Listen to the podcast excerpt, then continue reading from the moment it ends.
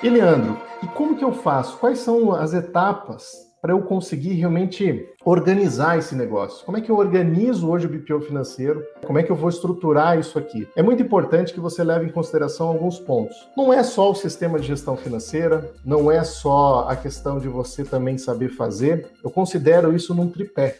São três pontos que para mim são muito importantes e foram muito importantes para conseguir organizar isso. Quais são os pontos importantes para eu conseguir organizar isso? Eu preciso ter um produto de BPO financeiro organizado. E quando eu falo produto, eu estou dizendo para você que é muito importante você saber quem é o teu cliente-alvo, para quem você vai trabalhar, porque muitas pessoas me perguntam qual é a melhor tecnologia para fazer BPO financeiro. Vai depender muito de qual é o cliente que você vai atender. Muitas pessoas me perguntam como eu vou vender o BPO financeiro? Como é que eu acho o cliente?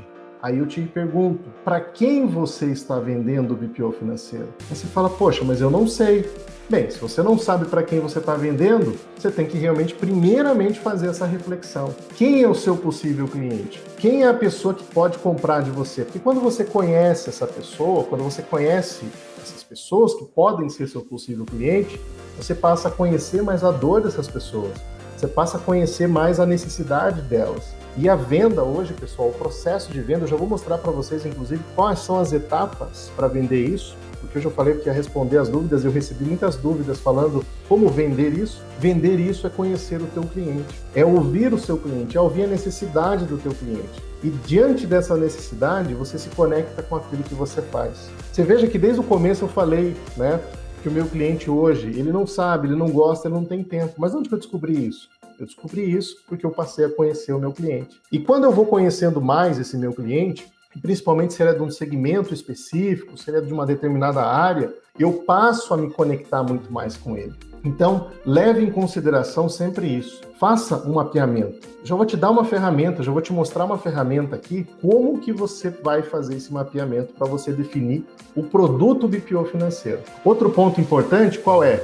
É você desenvolver os processos, porque tem que ter processo. Quais processos que estão envolvidos? É o processo de como você se comunica com seu cliente, é o processo de como que você implanta o BPO financeiro naquela empresa do teu cliente, é o processo de como que você executa isso. Leandro, mas essa implantação não é simplesmente, cliente, fechei com você, assinei a proposta, vou começar? Não. Você vai realmente entender o negócio, é o que a gente chama hoje de onboard, de jornada do cliente. Você conduzir, pensa, a empresa está desorganizada, ela realmente está desconectada com gestão financeira. Então você precisa ter processos, dominar esses processos para conduzir muito bem essa empresa, para daí sim você começar a fazer a operação, para você executar. E mesmo na tua operação, você precisa ter lá um procedimento padrão para você executar. Bem, o que, eu tenho que fazer todo dia? Ah, então peguei a empresa aqui do seu José, que é uma empresa aqui que se tornou meu cliente, ele tem ali uma clínica veterinária e ele resolveu me contratar para fazer o BPO financeiro. Legal. Então eu já sei algumas informações do seu José. Mas qual o sistema que o seu José usa lá? Será que eu consigo conectar esse sistema? Será que vai ter que substituir? Será que dá para tirar um relatório de fechamento de caixa? Como é que funciona isso? Quais as operadoras de cartão que o seu José trabalha hoje lá para que eu possa ter um acesso secundário? Olha que interessante. E o banco que ele trabalha? Trabalha lá com alguns bancos, você também pode ter o um acesso secundário a esses bancos, que é um acesso limitado, restrito, para que você só faça o acesso aos extratos bancários, para que você não precise ficar incomodando o seu, seu José o dia todo, pedindo extrato bancário, pedindo informação da empresa dele.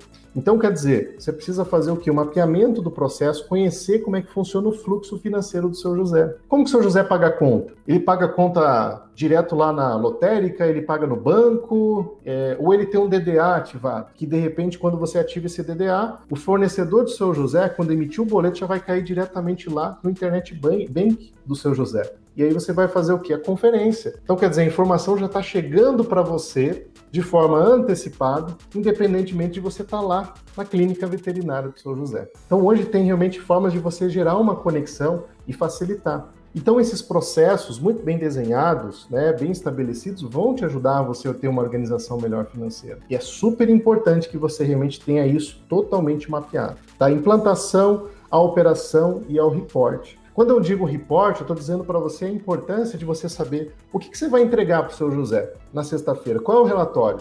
Eu comecei dizendo da importância de você mandar um contas a pagar e receber.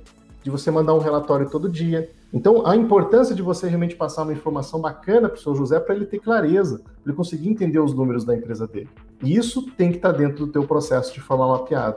E pessoas? Bem, você precisa também ter uma organização dentro do teu time para fazer isso. Então é super importante que você pense nesse tripézinho: processo, produto, processo e pessoas. São os três pontos fundamentais para quem hoje vai começar o BPO financeiro. Você precisa se desenvolver, se é você que vai fazer enquanto pessoa, enquanto profissional. Você precisa dominar os processos, pensando de comunicação, onboard, implantação, operação e report e você também definir o teu produto BPO financeiro, aquilo que você vai vender, para conhecer teu público, conhecer teu segmento e por aí vai.